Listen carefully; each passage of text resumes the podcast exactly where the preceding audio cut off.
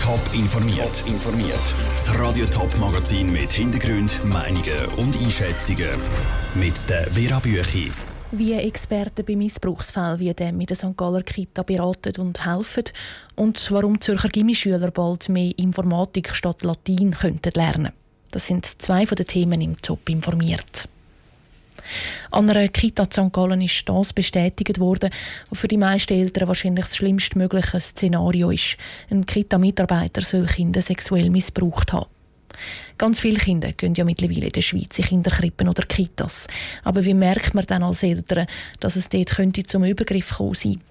Der Patrick Walter hat mit der Christina Fritze, einer Psychotherapeutin für Kinder aus Winterthur, über diese Frage geredet. Sie sagt, das Wichtigste sei, dass man hellhörig bleibt. Meistens merkt man das, wenn Kinder plötzliche Verhaltensveränderungen machen.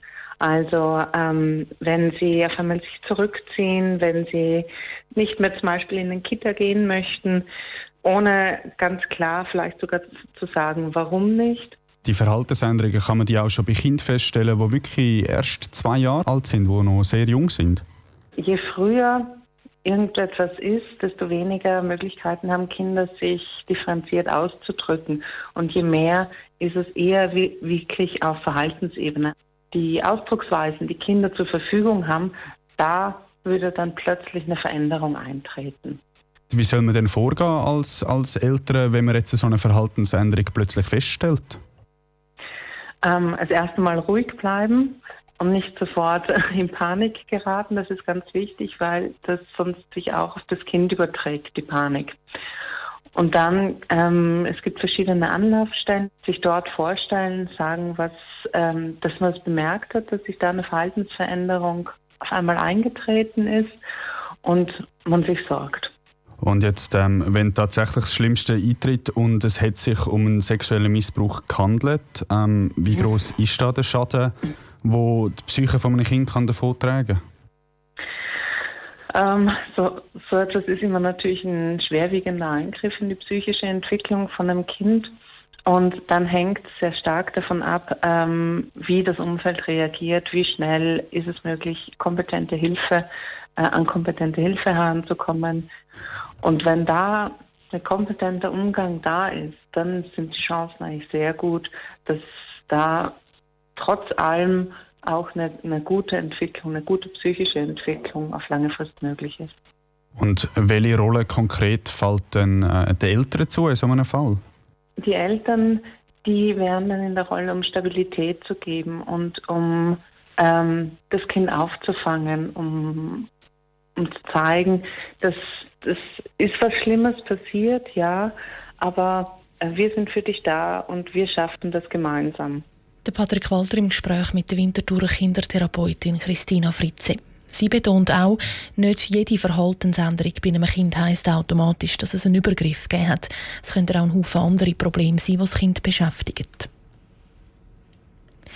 Knapp 3 Millionen Franken will der Zürcher Regierungsrat ausgeben, um die Zürcher Gimmis fit zu machen für die Zukunft. Und zwar vor allem mit Blick auf Digitalisierung. Die Stundenpläne der Gimmischüler sollen in den nächsten Jahren in diversen Punkten angepasst werden.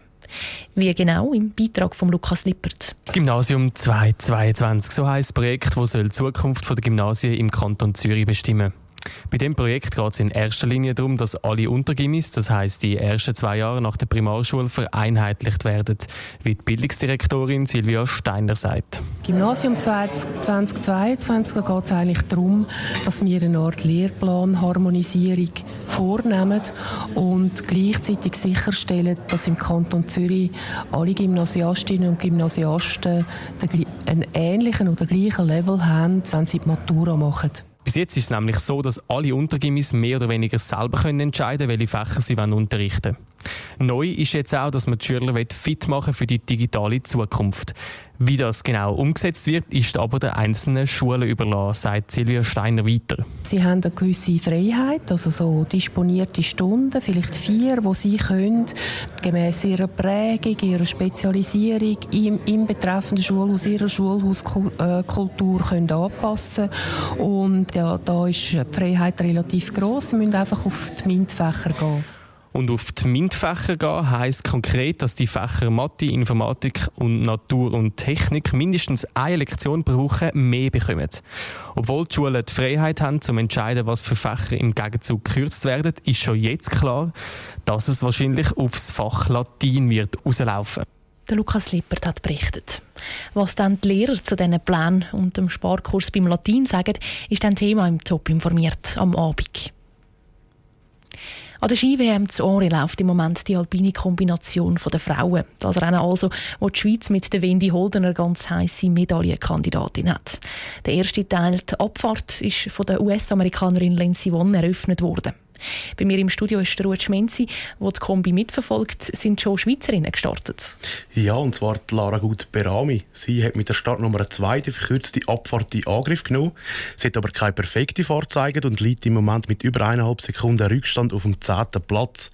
Bis jetzt sind 13 oder 14 Fahrerinnen gestartet. In Führung liegt Dilka Stuhetz aus Slowenien vor der Rahim Mowinkel aus Norwegen. Beides, beides Favoritinnen auf einen Sieg. Danke, Ruth Schmenzi. Die Top-Favoritin auf der Sieg in dieser Kombi, Wendy Holdener, startet jetzt dann bald mit dem Start Nummer 15. Radio Top bleibt dran und berichtet laufend über das Rennen. Top informiert, auch als Podcast. Mehr Informationen gibt es auf toponline.ch.